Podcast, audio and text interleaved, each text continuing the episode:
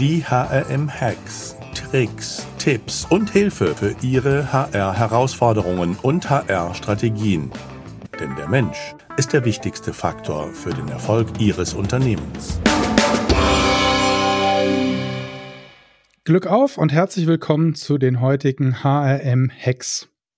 Präsentiert von Complete, eurem HR-Softwarepartner für Recruiting und Workforce Management. Unter hm.de slash Unternehmen slash Complete könnt ihr mehr über Complete erfahren. Herzlichen Dank für eure Unterstützung. Mein Name ist Alexander Petsch, ich bin Gründer des HRM Instituts, Ihr Gastgeber. Zu unseren heutigen HRM-Hacks erfahren wir von Frank Rechsteiner seine Hacks zum IT-Fachkräfte-Recruiting. Ich persönlich kenne Frank Rechsteiner schon einige Jahre. Er war schon Keynote auf der Talent Pro und was ich sehr sympathisch finde, er macht schon, ich sag mal, jahrzehntelang dasselbe, nämlich Rekrutieren von IT-Fach- und Führungskräften. Vor etlichen Jahren war Frank Geschäftsführer eines IT-Labs hier in Mannheim und nun seit 14 Jahren als Headhunter für IT-Führungspersönlichkeiten erfolgreich unterwegs. Mittlerweile lebt er in München und herzlich willkommen, Frank. Herzlichen Dank, Alexander. Ich freue mich sehr, hier zu sein. Frank, du als Profi für IT-Führungspersönlichkeiten, Rekrutierung. Wenn ich Personal im IT-Bereich benötige, was muss ich aus deiner Sicht am besten tun? Da musst du jede Menge tun, weil Alexander, das weißt du so gut wie ich und die, die Zuhörer wissen das auch, äh, dass das äh, Recruiting ja in den heutigen Zeiten nicht mehr so funktioniert wie vor Jahren. Das ist eine, keine neue Information, da werden wir die meisten Zuhörer zustimmen. Ich habe heute ja sieben Hacks vorbereitet, du batest mich drum, dann leiste ich dem auch Folge, Alexander, ja.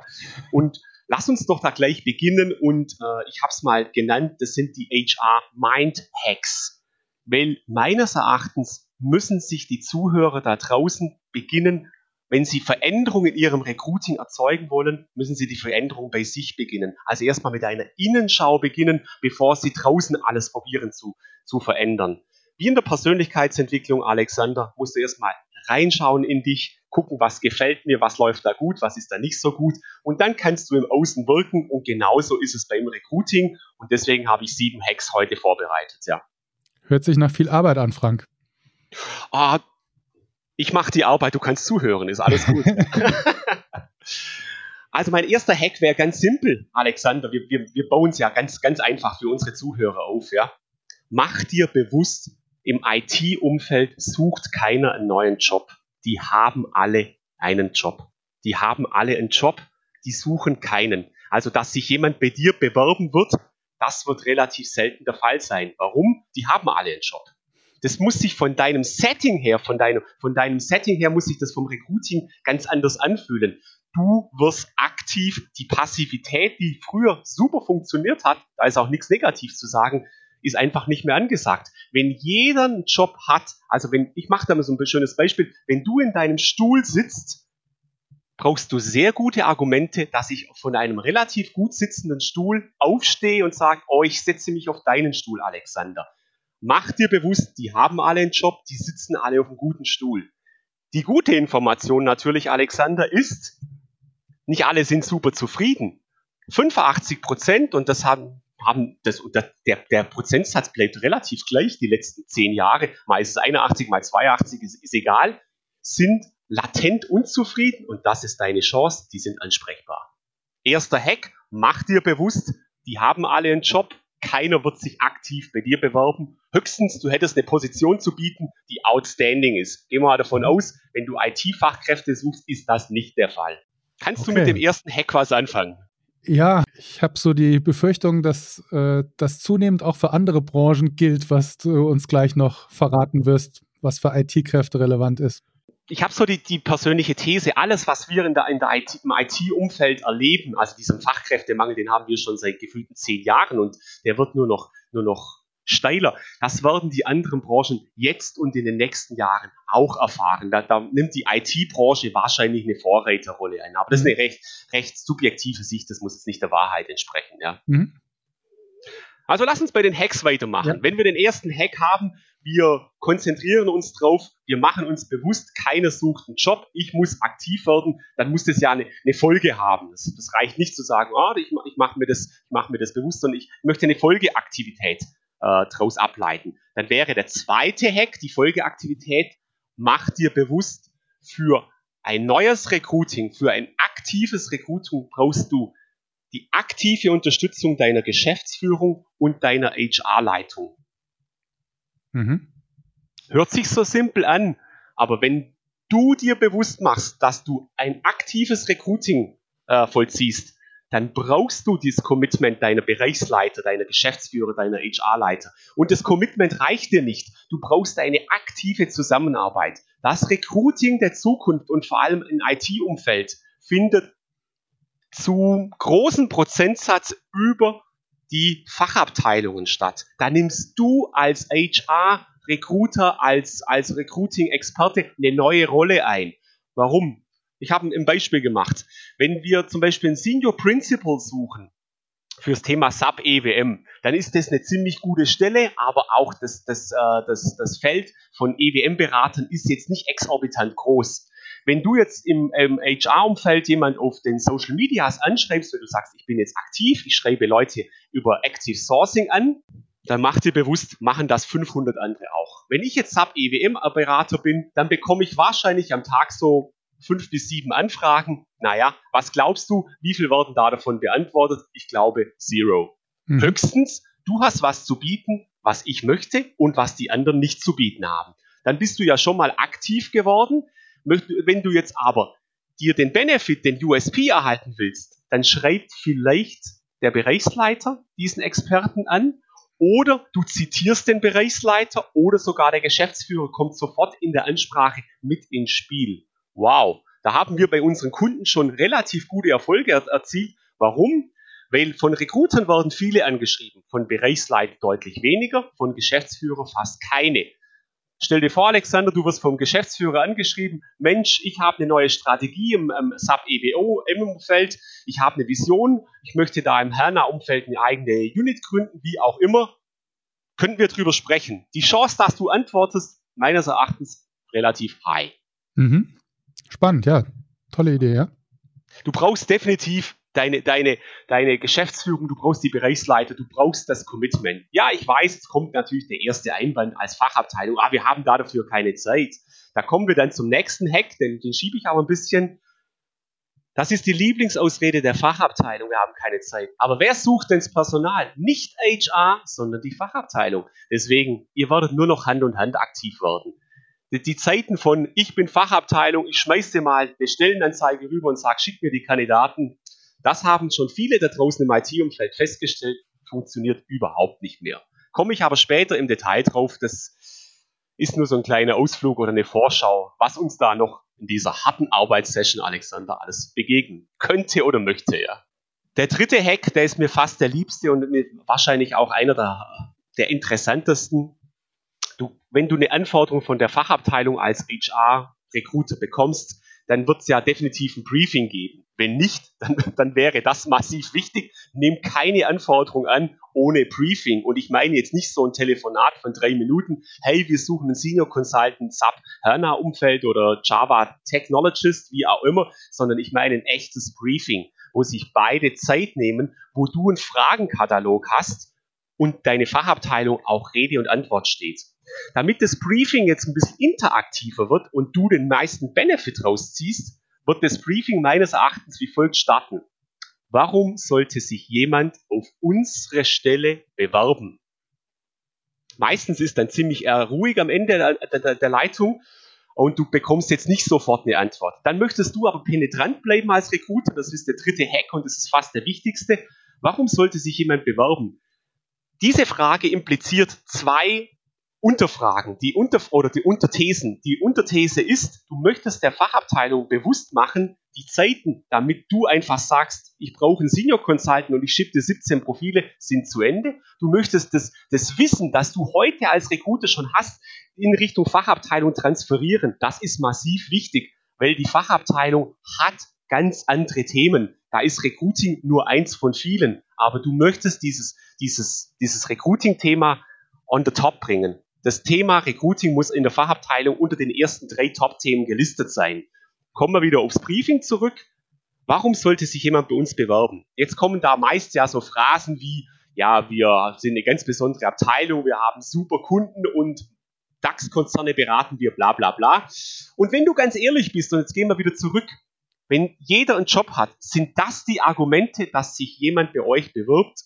Meine Erfahrung hat gesagt, zu 95 Prozent nein, das ist alles Bullshit, ja. Dann bleibt natürlich für die Fachabteilung wenig über. Aber jetzt ist genau dein Punkt und deine Zeit gekommen, dass du sagst, ja, dann lass uns doch mal erarbeiten. Was sind denn die USPs deiner Abteilung, deines Teams? Weil eins ist auch sicher, so ein Briefing-Gespräch, wenn du aktiv bist, holst du den meisten Benefit raus. Geh mal einen Schritt weiter. Du stellst die Frage, was sind die USPs? Warum arbeiten denn deine Mitarbeiter immer noch bei dir? Was macht ihr denn? Dann kommt deine, dein Bereichsleiter ins Sprechen. Ja, die arbeiten bei uns, weil. Und dann wirst du die US. Und dann ist der Zeitpunkt gekommen im Briefing. Mund zu, Ohren auf. Dann kannst du mitschreiben. Dann kriegst du nämlich in Real Life die USPs, die sonst für die Fachabteilung völlig normal sind. Weil wenn du jeden Tag mit deinen Kollegen arbeitest, dann fällt dir das nicht auf, was vielleicht außergewöhnlich ist. Deine Aufgabe als Recruiter ist zu selektieren, wow, das ist ein guter Benefit, den nehme ich, das ist ein relativ Standard-Benefit und das ist ein Top-Argument. Zum Beispiel Top-Argument, hey, meine Berater arbeiten alle regional, da ist jeder jeden Abend zu Hause, wenn wir jetzt mal die Corona-Nummer vergessen, sondern im mhm. Normalleben orientieren, dann ist das ein mega Benefit. Regionale Projekte, wenig Reisebereitschaft. Wow! Das ist Herz-Ass, wenn wir beim, beim, beim Kartenspielen bleiben. Mhm. Du möchtest als Recruiter dieses Herz-Ass verwenden und in deine Stellenanzeige, ja, Alexander, wir verwenden noch Stellenanzeigen, wenn auch die ganze Welt sagt, äh, sagt es braucht keiner mehr. Und musst, du musst dir eins klar machen. Du brauchst ein Briefing-Gespräch, wo du echte Benefits rausziehst. Und mhm. wenn du diese Benefits hast, dann kannst du eine Stellenanzeige schreiben und ich sage dir gleich im nächsten Hack, wie das optimal funktioniert, die outstanding ist, die raussticht aus allen anderen Stellenanzeigen. Das willst du erzeugen. Weil wenn jeder einen Job hat, dann kannst du nicht mit dem 28. Jobangebot kommen. Frank, man merkt so richtig, dass dir das Spaß macht, dass das genau dein Ding ist. Das freut mich. Dankeschön. Jo, ich, ich mag das, ja. Lass uns da ein Stück, noch mal ein Stück weitermachen. Jetzt könntest du als Recruiter sagen, ja, das ist aber nicht so mein Ding, das ist schwierig mit der Fachabteilung so in USP-Definition zu gehen. Das ist die neue Rolle, die du einnehmen musst. Weil wenn sich der ganze Arbeitsmarkt geändert hat, kannst nicht du so tun, wie, und ich, ich ändere mich nicht. Das war mein Eingangsjob mhm. von, hey, schau erst mal nach innen, was kann ich ändern, wenn du dich änderst und wir sind gerade auf dem Weg dabei, deine Einstellung zu ändern, dann kannst du auch mhm. auf dem Arbeitsmarkt völlig neu agieren. Und das ist das Ziel dieser ganzen Session, ja. Nächster Hack. Alexander, mhm. ready?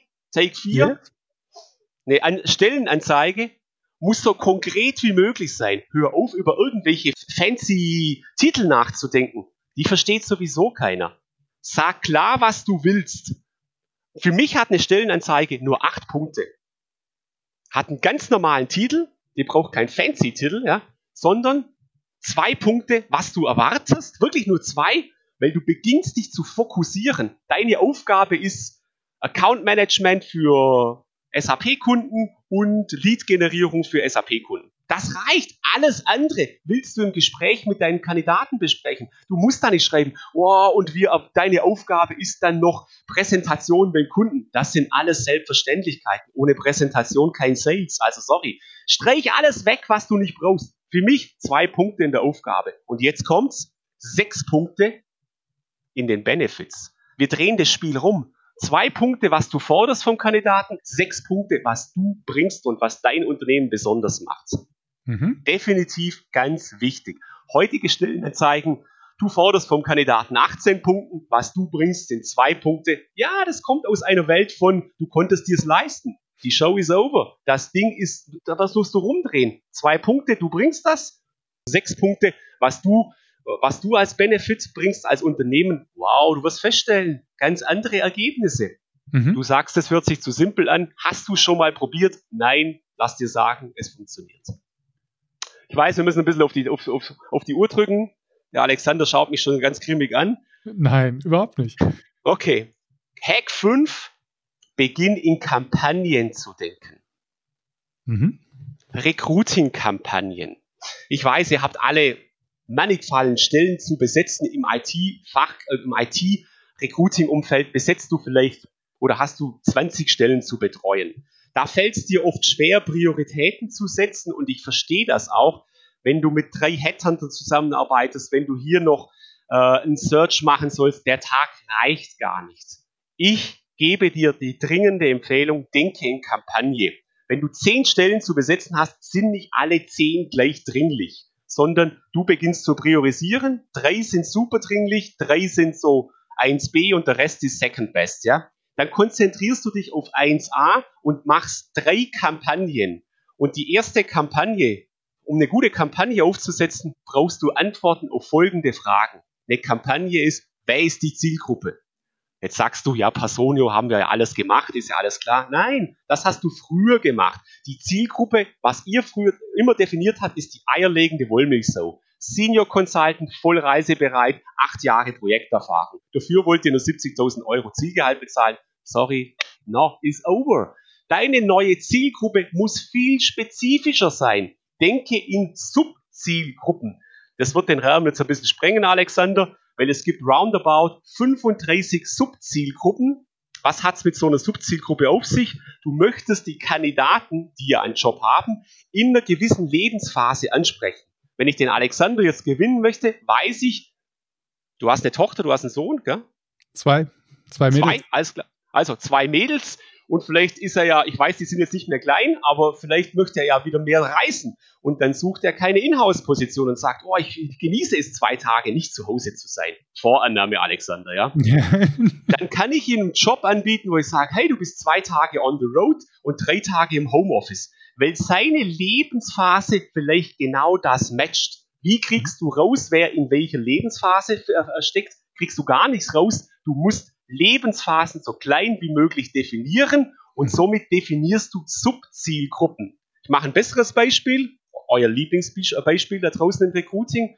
Wir suchen alle die deutschsprachigen äh, Kandidaten. Schwieriges Thema, weiß ich, weil auch du und ich, wir bekommen alle Profile aus der ganzen Welt, super ausgebildete Leute, meist nur Deutsch B1. Mit Deutsch B1 kannst du gut reden, aber SAP Consulting machen, hm, vielleicht nicht. Jetzt könnte man sagen, die interessieren mich alle nicht. Dann würde ich sagen, verschenkst du eines der größten Potenziale. Ich habe die Erfahrungen mit Kunden gemacht. Du guckst dir die Deutsch B1-Kandidaten an, investierst in einen sechs Wochen Crashkurs in, in Sprache, danach hast du einen B2-Kandidaten und hast den exzellenten Kandidaten. Heißt aber Subzielgruppe, du sprichst bewusst Menschen an, nicht deutscher Herkunft, also nicht deutschsprachig, mit aber schon in Deutschland leben und da gibt es jede Menge. Sprachlevel B1, die sprichst du an. Hey, ich habe gesehen, du hast Deutsch nicht Muttersprache, hast eine super SAP-Kompetenz. Ich spendiere Sprachkurs sechs Wochen. Danach kannst du bei uns ins Consulting einstellen. Die rennen sie die Bude ein. Das ist eine ganz andere Zielgruppe. Das ist eine Subzielgruppe und du denkst in Kampagnen.